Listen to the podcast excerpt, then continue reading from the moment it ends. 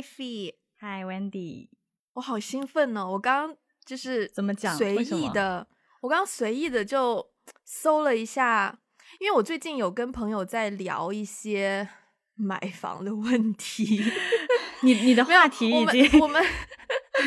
纯粹是痴人说梦这个 level 的这个 level 的聊，就是没有一丢丢物质基础，纯粹是就是那种 window shopping 的那种聊。OK OK，window 看房，对 window 看房。然后呢，因为我朋友就是会他他偶尔会看一下欧洲的房，然后就发现说哇，你看这个河边的这个房，就是你直接有那个 river view 这样子，然后说哇，好棒啊，这好便宜哦，比香港便宜好多。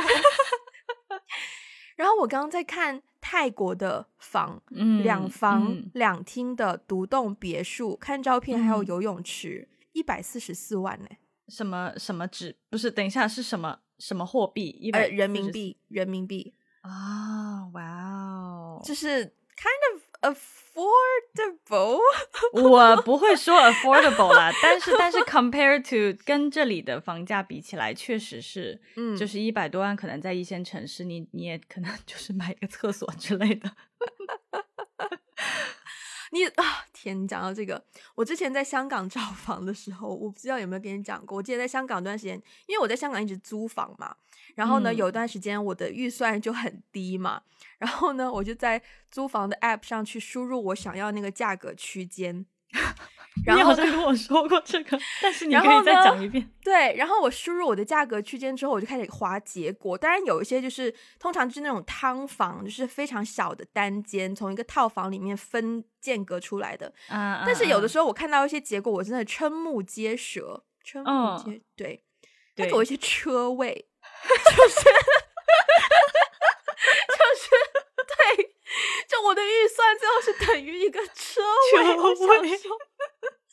我的天呐！香港的房价就这么可怕？对，香港的房价真的是，我觉得我我听过，当然当然不跟国外的什么什么什么纽约、东京比，但我觉得在亚洲地区，它应该，哎，我觉得全世界它应该都算是最贵的吧？按平方算的话，应该哦，有机会是哦，东京可能也很贵吧？没有香港贵，就是因为，但但是就按租房的价格来说的话，因为在东京和纽约我都租过房。但是其实，在纽约租房，它贵是贵，可是它大呀。就是在纽约，你不太可能会住到那种真好衣衣帽间。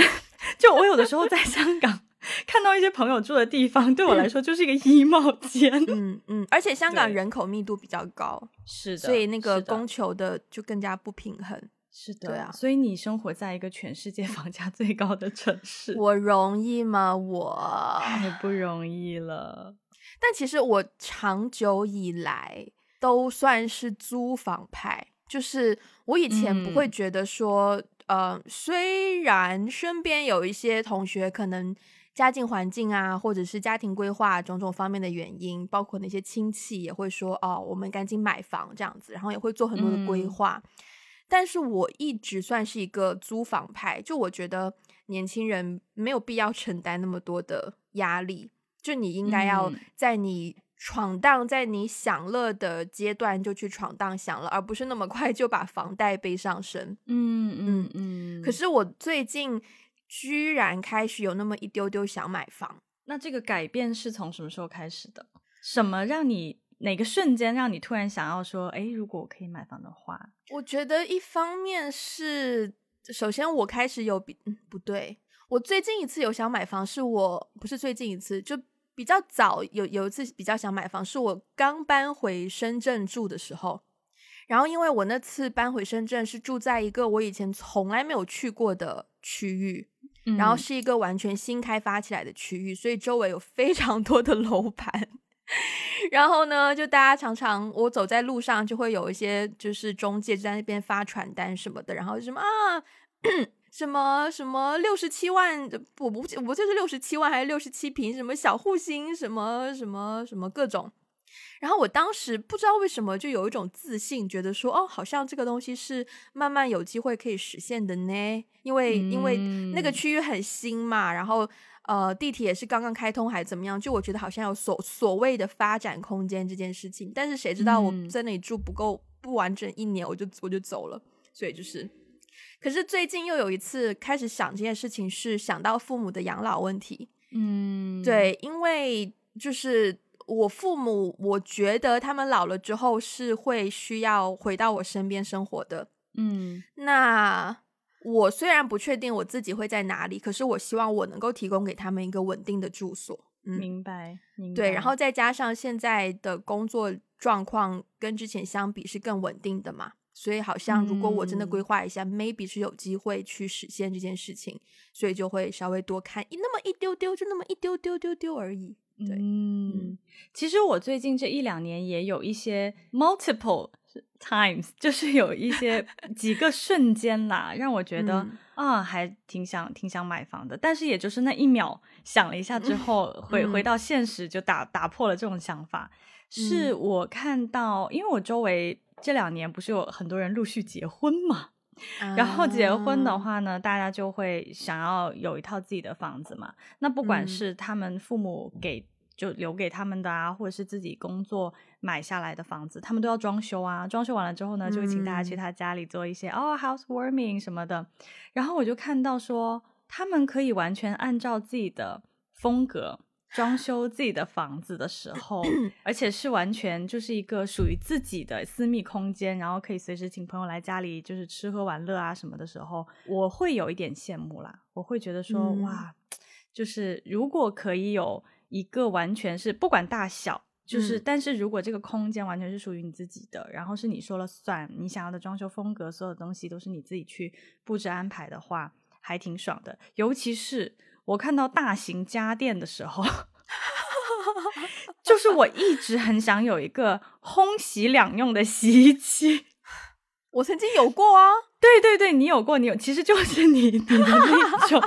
但是因为但因为那个东西那个东西不便宜嘛，然后如果嗯比如说、如果你是租房子的话，就买一个那个东西，到时候你要把二手甩掉啊，怎么怎么样，就是一系列的东西，对，没错，一系列的东西都很麻烦。我们家我现在就是在北京的家，我们家是没有大型家电的，就是有家电，但是没有那种奢华 家电。那冰箱呢？冰箱冰箱是买的啦，但是是二手的吧？当时好像是那种嗯不错的冰箱，但是是二手。嗯，嗯所以就是大型家电基本上也是属于那种，因为会觉得有一天要走，嗯，所以又想要用好，嗯所以呢，我们就会买二手。沙发呢嗯？沙它不是家电，但就是家具类。哎、其实家具类真的都是我们新买的，但我们也没有说买的多贵，就是觉得优雅好看，家电就买好的二手这样子。嗯，对，有一些这样的瞬间，但其实你刚刚讲到说你是个租房派，其实我也是，但是嗯。我不知道我的我也是是因为我没有 经济条件导致我也是长期租房呢，还是我真的就 buy in 说我可以一辈子就是租房？嗯，我觉得我觉得两、两个嗯。方面可能都有吧，一方面是因为。就是自自打我离开家，一直都是租房嘛，然后在嗯好几个不同的城市、不同地方生活，一直都是租房，所以搬家对我来说好像还挺习惯的。嗯，挺挺挺，我现在搬家速度非常快，就我一下就知道什么东西要扔，什么东西要 pack，什么东西 unpack、嗯对，然嗯后一方面是觉得，嗯，搬家其实没有什么，然后租房也很不错。对，因为至少就是说可以说走就走嘛。现在的状态，如果需要经常去不同的城市生活一段时间的话，我觉得租房对我来说是一个蛮蛮好的一个选择。但另外一嗯。方面就是说，我不是那么 热衷 买房，也是因为我觉得没有经济条件，然嗯。后我自己的金钱观念，我我不是很愿意说花很大的投资去投资一个我自己根本 afford 不起的一个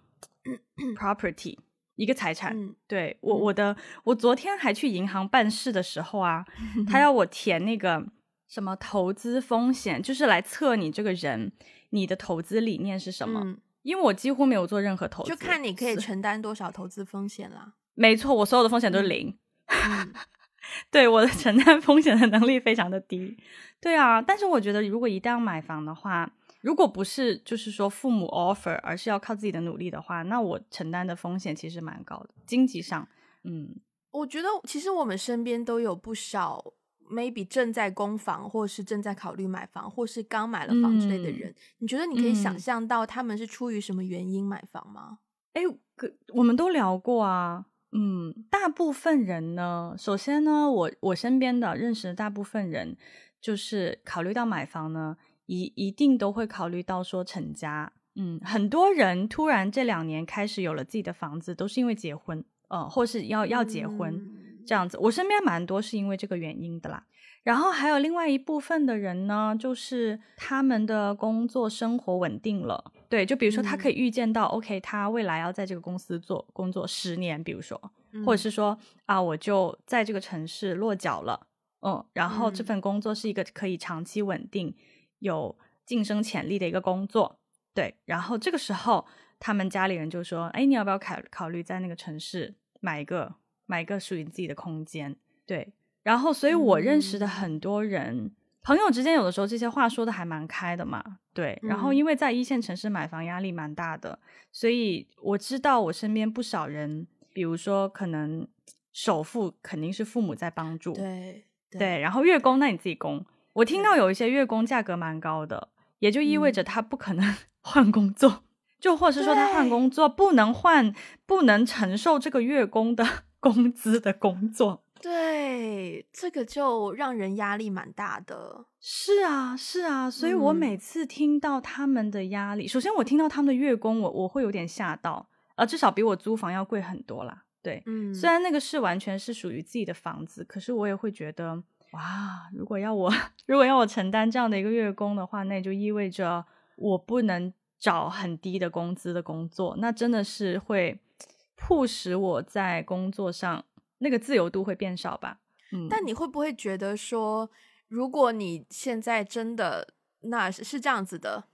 因为呢，我我我我是不是讲过啊？就是我去年还前去去年吗？去年年初就是嗯上了一趟美容院嘛，然后就突然间刷了很多钱。对你讲过，对，然后就突然有了很多压力，就是经济上的。然后有那个压力之后，我就发现我对于赚不能说叫动力吧，但就是对于赚钱这件事情会变得更执着一些。所以你会不会觉得说，maybe 有的人他成为了房奴之后，他好像就更有动力去工作，更有动力，或者说更有更有心思想要多赚一些钱？会 maybe 会不会是一个所谓推动社会、推动 GDP 发展的好事？我觉得哈，我觉得哈，根据我的观察，但只是我一家之言啦。就是根据我的观察，我觉得对于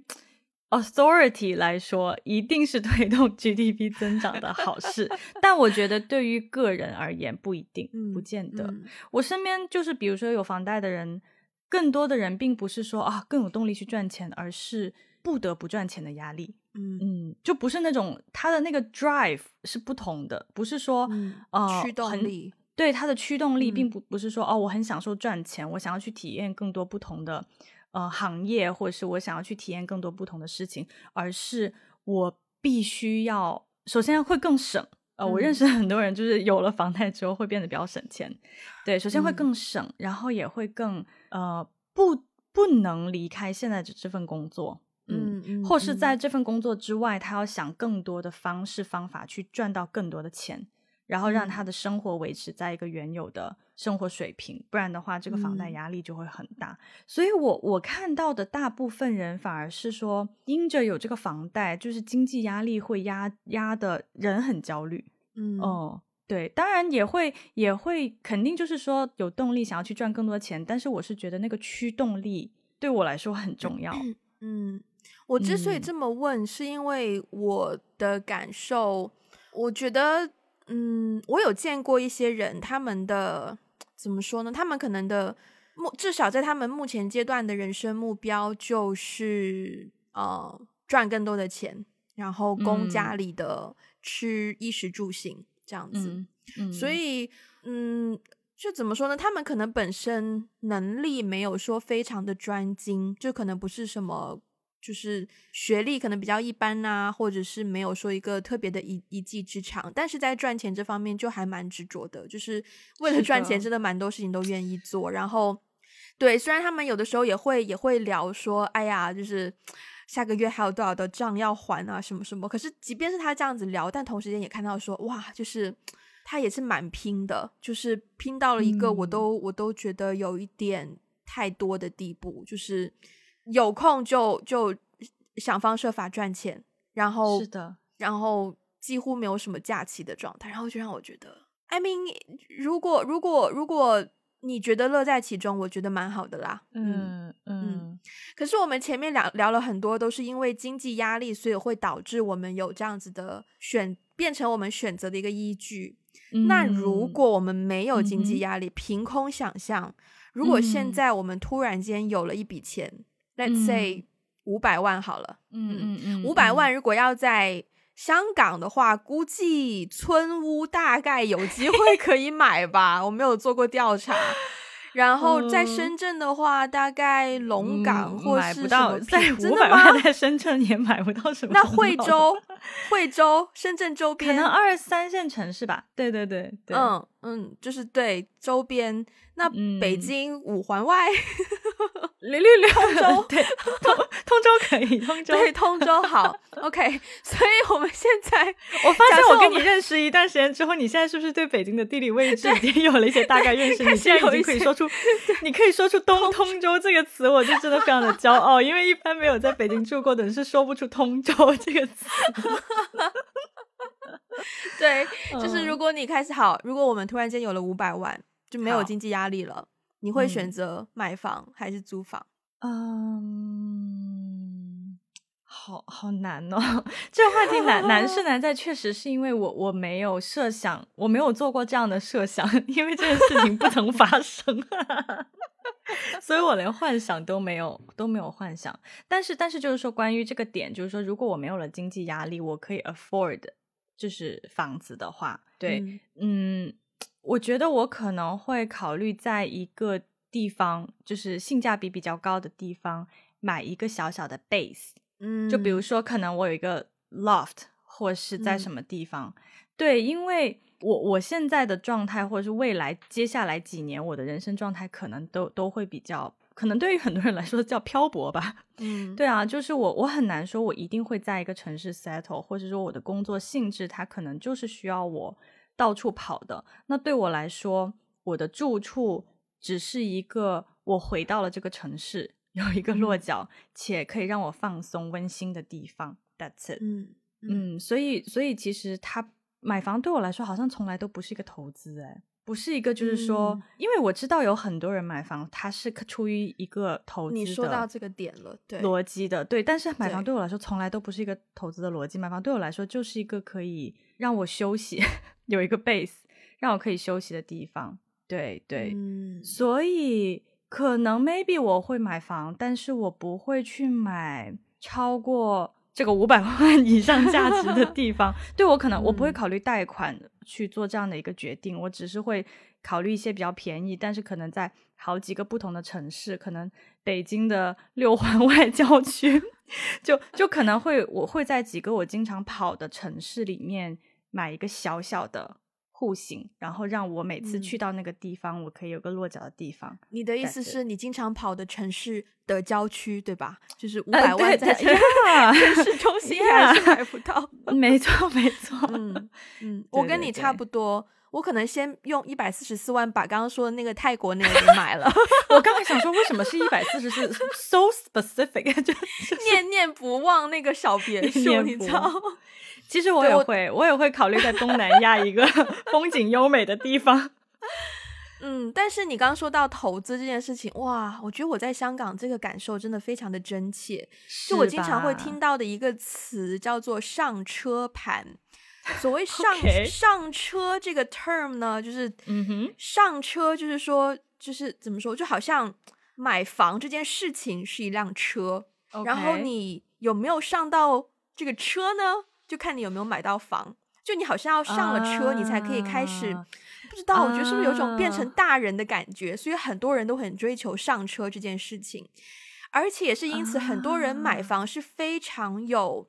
那个叫什么，就是非常有策略性的。计算的，他会做很多精确的计算。他们真的是不不单只是计算这么简单，真的就是策略，完全不是不是单纯数字的计算。所谓策略，就是说，好，我先我人生的第一套房应该是什么样，就这样子的这样子的 logic，就代表说你人生不可能只买一套房喽。就是你要先想第一套房是一个什么样的房，可以先让你上车就开始玩这个游戏。就是你先买一个 maybe 二手房，maybe 比较偏可能在新界的二手房，然后等到那个地方可能建了地铁或怎么样，然后开始就是。地价起来，你再把它卖掉。你卖掉之后呢，你就可能有更多的钱，maybe 你就可以换第二套房。第二套房可能就会稍微可能在九龙啊，或者是在什么稍微比较集中一点，楼价稍微比较高、比较热闹的地方。那可能这个地方你又放几年租啊，或者是等到楼价又怎么怎么样，你又再卖掉，然后最终就买到什么半山豪宅之类之类的。我道听途说啊，就自己也没有非常的深耕这一块，那大概就这个意思。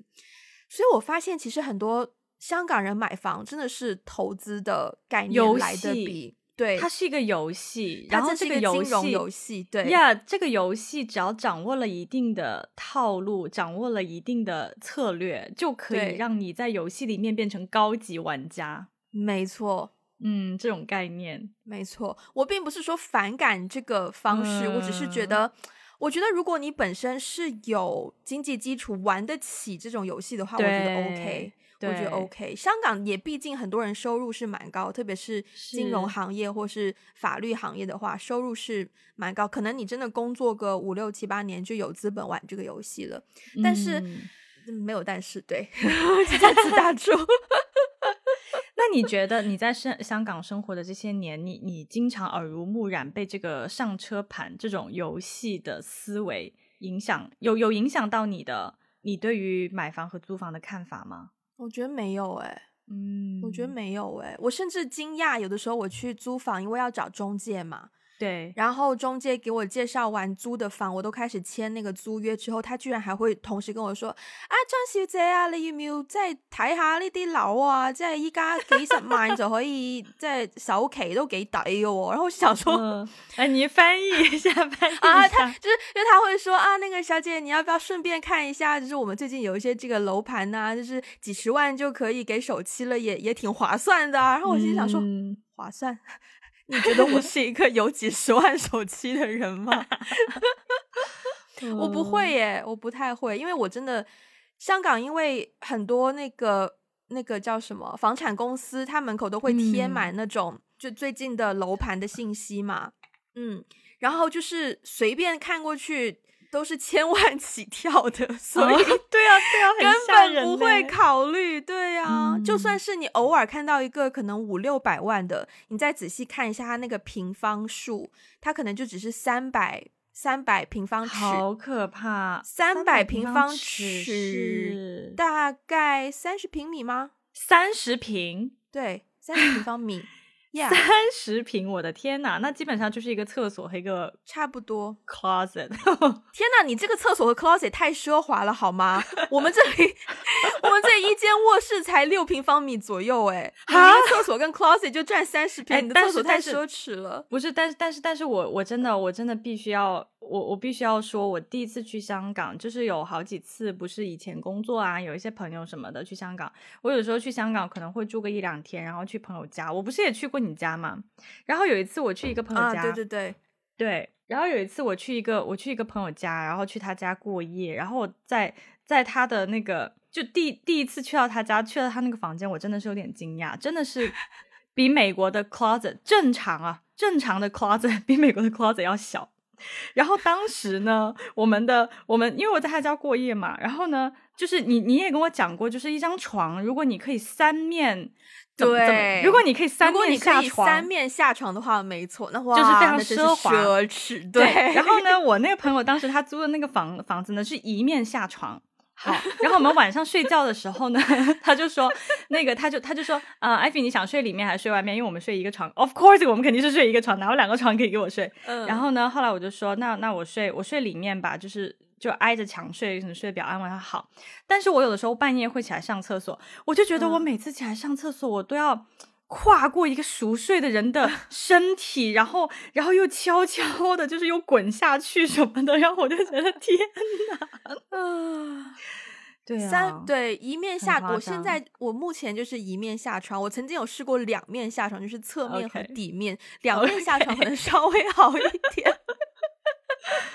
嗯，可是你知道吗？我发现我们在香港住久了之后啊，就有有的时候看就是 window 看房的时候，就觉得说哇，那么大空间要放什么啊？嘛？就真的我不知道，不知道放什么。就我们经常，我们真的经常有这个问题。然后包括我跟我朋友的时候，会看 Netflix 上面或者是各种网络上面有一些装修的节目。他就会介嗯绍说、啊，这个房子我们要打造一个什么样的空间，然后要装修什么样的风格。然后我们就看到说，有一些人呢、他们家的房子里面就是会放一个那个篮筐，嗯，然后我们想说，哇哦，就是 OK，就是哦，原来还可以做这样子的事情，OK、OK，然后嗯就一般的可能客厅啊、睡房啊，就我现在会真的觉得，如果遇到很多的空间，我会真的有一种手足无措，不知道该如何处理那个空间的感觉。我需要一些时间去适应。假如真的我有一个宽嗯敞的生活空间，对，明白。我现在家里面的每一个空间都是设计的那个 size 是刚刚好。前两天有个朋友来我家过夜，就大概前两个礼拜，然后我本来是想说跟他睡一张床的，但是因为他比较怕热，然后前两天我比较怕冷，就其实是我应该没有怕冷，是他非常的怕热，所以呢，他就说他晚上睡觉要开冷气，嗯，就室外温度十八度，他是要开冷气，我当然不允许，我就说那我给你一个 air mattress，就是那种充气床垫，你睡客厅好了。我要感慨，我现在至少还有个客厅，还能有这样一个选项。对对对对。然后我那个 air mattress 充充起气来之后刚刚好，就是左右那个角刚刚好，就是嵌入客厅的 size，太搞笑，对，是嵌入。然后我就想说 perfect，就是 就就有一个容器，然后在你的客厅慢慢慢慢鼓起来，然后就充满了你的整个客厅就。如果有一些缝隙，我可能还会有 you know 完美主义者上线，觉得哎，那里怎么有条缝？你知道？嗯，但是哦，我们说了这么多，我有点好奇，就是因为除了比如说在香港，大家讲到上车盘，就是把呃买房变成一种投资游戏，对，我觉得，我觉得在很多地方呢，就是它有一种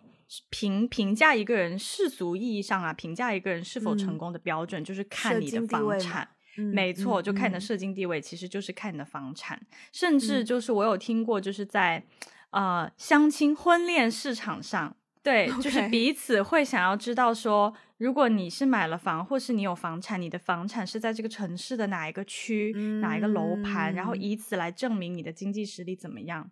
对所以你你在香港这些这些年呢、你有觉得自己有被这些压力所影响吗？完就因为全没有是吗？因为嗯一我没有相过亲，二我也没有关 注不那个是市场，不是，就就是，我只是举个例子啦。但、哦但是就是就是说，我觉得现大部分地方衡量一个人的就是经济上的成功，可能都会去看他的房产嘛。可是像我们两个就是那种，我不能说流离失所吧，有点惨，但是反正 反正就是没有，对，就是一直在租房的一个状态。你觉得别人会欸因此？嗯，我真的没有，反而相反，因为我我我现在租的这个地方，就是我租的时候，当时二零一二零二零年回来的时候我租的嘛，然后我当时租到的嗯。价格也蛮好的，然后我收到的大多数反馈都是哇，你这个地方好棒哦，就我收到多数都嗯。是羡慕的羡慕的目光与神情，诶，就是包括嗯。我，包括我，我觉得这是我第一次真的把我家打造的还蛮，之前 room tour 也给大家看过嘛，就我嗯觉得氛围感还蛮好的，也不会不太会有一个出租屋的那种很嗯。凄凄凉凉的感觉，所以我自己还蛮有满足感的，而且加上我身边大嗯。多数人真的都是租房，嗯，嗯，所以。嗯，一点任何就是压力感都没有。嗯。可能还有一部分。原因就是我自己也不确定我会在香港多稳定，所以我完全不会有要买房的念头。然后再就是真的，你出去随便看一下，一千万又不是大富翁，哪来有一千万这么多钱给你啊买？对啊，嗯，你会有嗯？吗？我大部分情况下是没有的，因为、嗯因为其实在北京，我觉得我的身边几乎所有的朋友也都是这样的状况，就是大家也都是嗯租房住，然后即便是在北京有家，那可能就是跟父母住的那种家。嗯，很少人说，嗯，在北京可以有一套完完全全独立属于自己的房产嘛。大部分我身边的人都是这样子，而且我不得不说，我我对于自己打扮自己家里的这个还蛮还蛮自豪的，就即便是租的房子。我也会非常精心的去打扮它。之前也给别人也给大家看过我们的 room tour，对对对，所有的人来到我们家都哇，你家好温馨啊！对啊，对啊，就是所以所以其实我也没有觉得我住在一个那种出租屋的感觉。嗯，就是一方面就是可能周围的人没有这样的风风气，就是大家不太会用衡房产来衡量你这个个人的价值。然后还有就是我的家，我觉得。我我觉得，即便是租的房子，可是布置的也是非常我非常我我按自己的风格来来布置的，所以也是一个可以让我感觉到轻松休息啊温馨的地方。再加上我跟我室友就是像家人一样，就不太像是那种合租 合租室友的感觉。对，嗯。但是就是我有发现，说我最近这两个星期不是回到深圳了嘛？然后回到深圳之后，我有发现说。我我好像觉得身边的人对观察到身边的人对物质的追求还蛮高的，嗯，versus versus 我在北京观察到的现象来看，嗯，对对，就是因为因为我有发现说，哎，好像回到深圳之后，这边很多人首先是自己有自己的房子的，嗯，就是嗯。房产，就是他会说啊我买的，或者是说啊这是这是我的什么，which 我很少在北京听到这样的话。对，就是他跟你讲啊，欢迎来我家，我最近刚买的这样子。对，对呀，对对对对对对对，就是嗯，会说的，或是说呃，或是可能有一些许久未见的朋友，一聊聊起来，可能大家很自然的就会聊到说啊，那所以我就是在比如说一七年就在那边买了一个什么，然后现在住那地方，就会这样。哦，哇，嗯，对，然后我就非常的 in，非常的 impressed，我就觉得哇，大家赚钱的能力都好厉害。而且还有一点还蛮奇妙的，就是呃，我发现在这里大部分人，因为像我们这年纪，其实都都开车嘛，嗯，然后呢，大家开的车还真的是蛮好的车哦，嗯，在北京基本上没有人开车啦，就是因为是贪堵，然后呢，你也不太需要，哦，哇，然后所以我就发现说，好像我最近有有被这个所。震撼到，就是好像在这样的一个环境下，我确实就是一个三无人员呐，无房无车无什么无对象。没关系，我回深圳我就跟你一样 没家。Welcome to join the club。而且我还是一个我连社保都没有的人，所以没想到我在社保这件事情上赢了你，还能够略胜一筹，略胜一筹。对啊，所以还是会。虽虽然虽然说，其实大部分情况下我不是很不是很在意，不太会落入这种被比较被呃对被比较的这种标准当中。可是当我发现说我换了一个环境回到深圳之后，我发现哇，原来周围的人的生活状态是这样子的时候，我不免会有一点点觉得哇，那在他们的眼中我真的是一个 loser。那你会你会担心说，假设你要继续在。深圳生活个三五年，你会担心说这种环境会影响到你对买房的态度吗？其实我会有点担心，嗯嗯，其实我会有点担心的，就是所以所以我会觉得在深圳生活的话，在物质上面那个压力似乎蛮大的，因为周围的人确实是拥有这些东西，对周围的人拥有这些东西，而且大家也是就就好像你不拥有这个东西呢，你就很不上进。的感觉会有那种 peer pressure，嗯，对啊，对啊，所以我其实也也会有一点微微担心，就是说，如果我长期要在这个城市发展的话，我周围的人的这些价值观会不会影响到我对于对于世界的看法，我对于自己的价值的一些看法，多少会有一点吧。但 so far 其实是还没有影响啦，so far 我只是惊叹说。哇，好会挣钱，大家都果然是一个搞钱的城市。嗯嗯嗯。但你回到北京之后，应该又可以就回到原本的。对，回到北京之后，真的就没有这种感觉。嗯，我觉得，我觉得深圳可能是一个特例耶，因为跟它的发展模式跟发展方式有关。对，就是我觉得深圳很多情况下是一个大数据堆起来的城市。就是本身它嗯科技业又很发达，然后各种新兴产业，blah blah blah，对。呃，因为我我就是我在准备这期节目之前，我也想去就是搜一下，说看可能市面上现有的相关讨论都怎么样聊买房嗯租房这件事嘛。然后可能有看到一些博主啊，或者是也是别的 podcast 啊，就会写一些分析什么的。然后我很不免就会看到一种一种讨论方式，就会说，就是你要想啊，你租房交房租交了三十年，到三十年之后那个房子还不是你的，可是你供楼的话呢，你供个三十年，你三十年之后那房子就是你的喽。就会首先会有这样子的说法，然后另外有一些的计算方式就是说，你要算呐、就是如果你买房买在了一个可能郊区一点，那你每天上班上下班可能时间多了一些，那你的通勤成本这个成本比较起来，如果你租房租在一个就是比较市中心的房子，然后租到多少年，叭叭叭，这个成本怎么怎么样，然后加上这个产权有效期怎么样，算算算算，然后心里就想说，哇，就是如果大家都这么精通数学，这样算数的话，好像是有那么一丢丢道理。可是说到底，我觉得关于你要住的地方，关于你跟你住的地方的这个关系，不应该是这样子靠靠计算得来的。嗯嗯，对，就嗯像像像我跟你有一个观点，我我跟你绝对是一样，就是我应该不会给房贷，我可能会买房，但是我会想尽办法说，如果我是可以一次一次性一笔对过。对支付清楚。我就我我反对的不是买房，不是反对，就是我不支持的不是买房这件事情，而是成为嗯房奴这件事情。对，就是当他成为，当他的经济压力成为了你的枷锁，然后这个枷锁会影响你的呃选择职业的方向，会影响你的自由度的时候，我我我也是对，就如果我有一大笔天上砸下来一大笔钱，然后让我可以一次性付清，我可能会买。但如果不是的话，我觉得背房贷的那个枷锁会让我很不自由。对，那个嗯枷锁会让你更加没有办法发现你是谁，因为你早已经把自己贡献给赚钱这件事情了。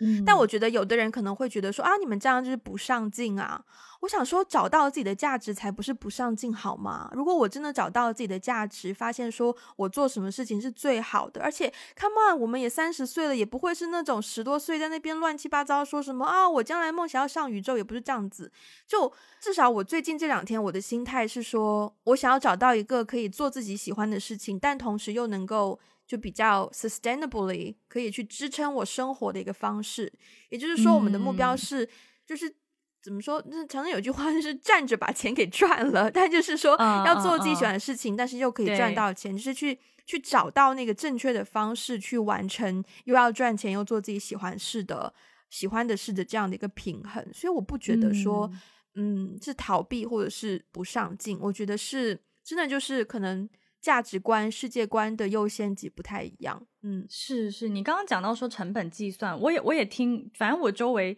讨论这个的人太多了，就是我也听到很多就是关于买房啊，就是作为一种投资怎么怎么样，就是会有很多成本的考虑啊，一些各种各样的计算。但是我自己会觉得，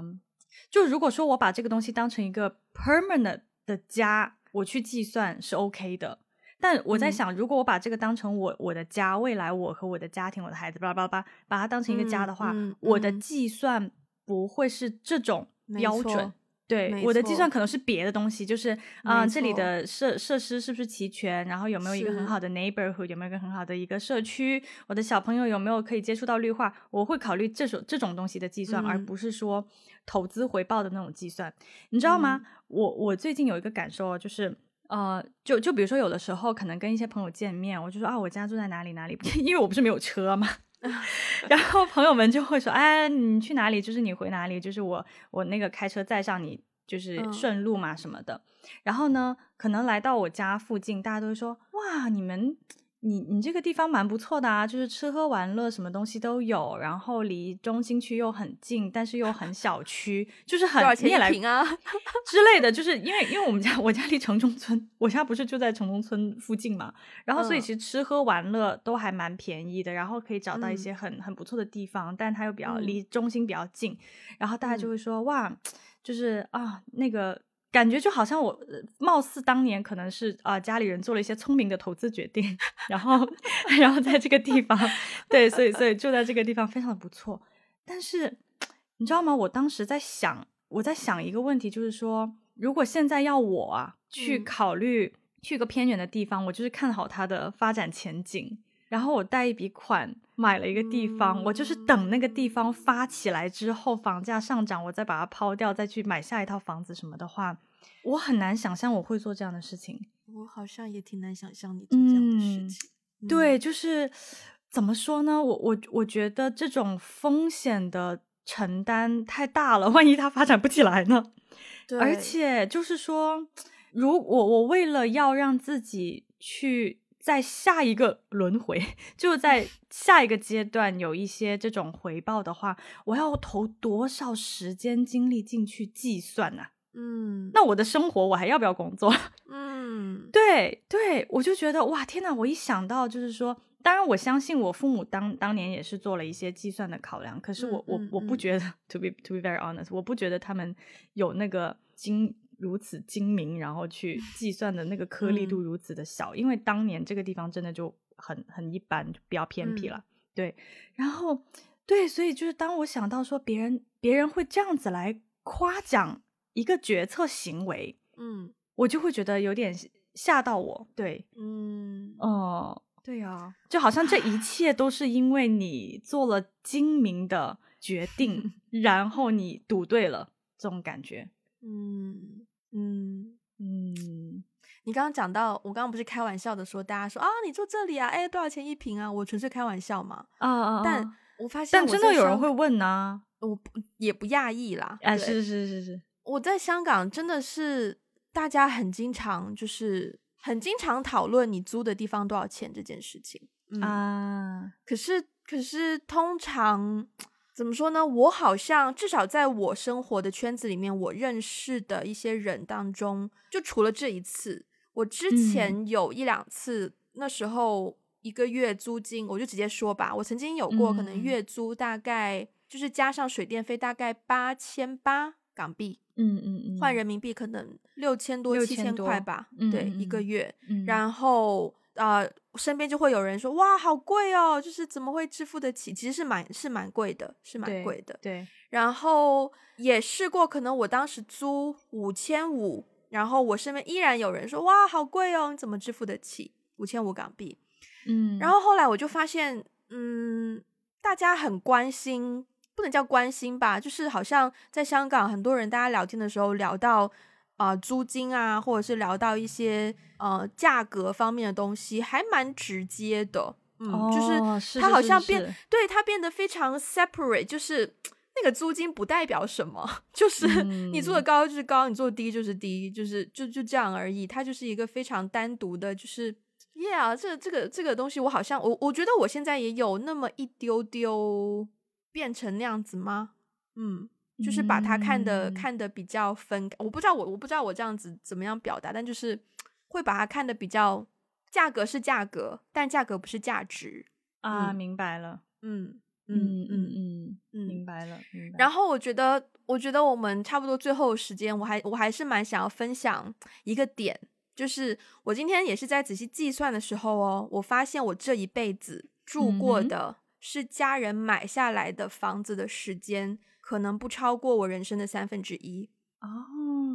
我刚来深圳的时候，我爸首先我在深圳，嗯，这我就不详细说我的成长史了。但是就是我爸买过一套房，但是那套房也是我们住了一段时间之后，他才决定买的。然后因为就是我觉得可能理工科直男的性格或怎么样，所以我们当时住进去的时候，我爸也没有什么心思要搞装修啊什么的。然后也是很多家具就是二手的，然后嗯，我当时也是就是苦苦哀求才买来了一个，你知道我们小时候有那种组合式书柜，还是粉红色的，然后又要有刷漆什么的，然后又有一个漂漂亮亮的粉红色的椅子什么的，那是我们家唯一一件是崭新的家具，其他全部家具都嗯是二手的。所以其实我长久以来由小到大，我对于所谓家的归属感，我不要讲我多羡慕，就是朋友家有装修过的家，OK OK，我没有，对我没有经历过装修这件事情，我的人生没有经历过装修这件事情，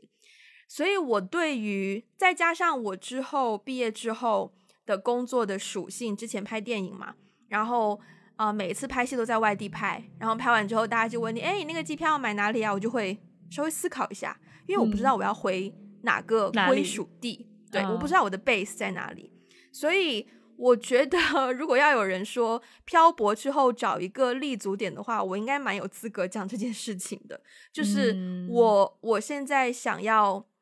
就是想要买一个屋子，真的就是给自己一个固定的港湾。我不一定每时每刻都住在那里面，但是至少我我想要有一个地方，是我知道说，当我不知道去哪里的时候，我可以回去的地方，没有错。对对对对。可是有的时候呢，租房是可以给到人这种感觉的。就虽然它可能会那个时期可能会短一点，但即便是这样子，他依然会给你一种感觉，就就你知道，至少这两年那个地方是你的。我觉得，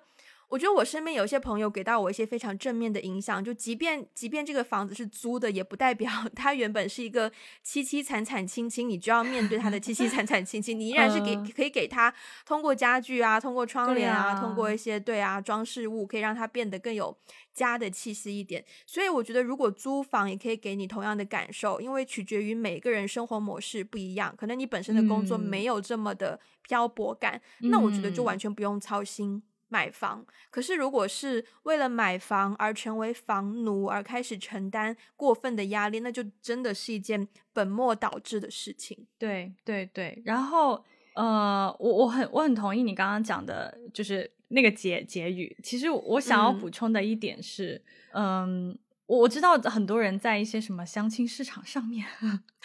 会会特地的 highlight，真的会会 highlight 自己有房，对对对，房产这件事情。其实我看到这些信息的时候，我会觉得说，那个东西有的时候可能阻碍了你找到真正爱你的人的一个 factor。嗯，因为你不知道人家就是对对方可能是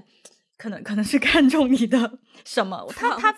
就 of course，它是一个很有利的，就是在在现在的这种评判，就是婚恋市场的评判标准当中，它是一个很有利的，怎么说优势吧？但有的时候对我来说，其实那是一个劣势，因为，对啊，因为真正爱你的人，我觉得这个东西不是说最最最最重要的吧？它是一个重要的因素，但我觉得它一定不是最重要的那个因素。嗯嗯，对，所以关于租房还是买房，大家还是看自己的经济实力。量力而为，量力而为。你买的到底是一个房子呢，还是你找的是一个家？好，对。那我们今天的节目就到这边，欢迎大家分享给你身边的人，也不要忘记去 Apple Podcast 给我们一个五星的评分，留下你的评论。如果想要支持我们的话呢，可以去 Patreon 还有爱发电。如果需要中文的 transcript，也是在这两个平台可以找到。那也欢迎去各个 social media 跟我们取得联络，包括微博、Instagram、Facebook。如果想要加入我们的啊微信群的话，微信听众群就可以去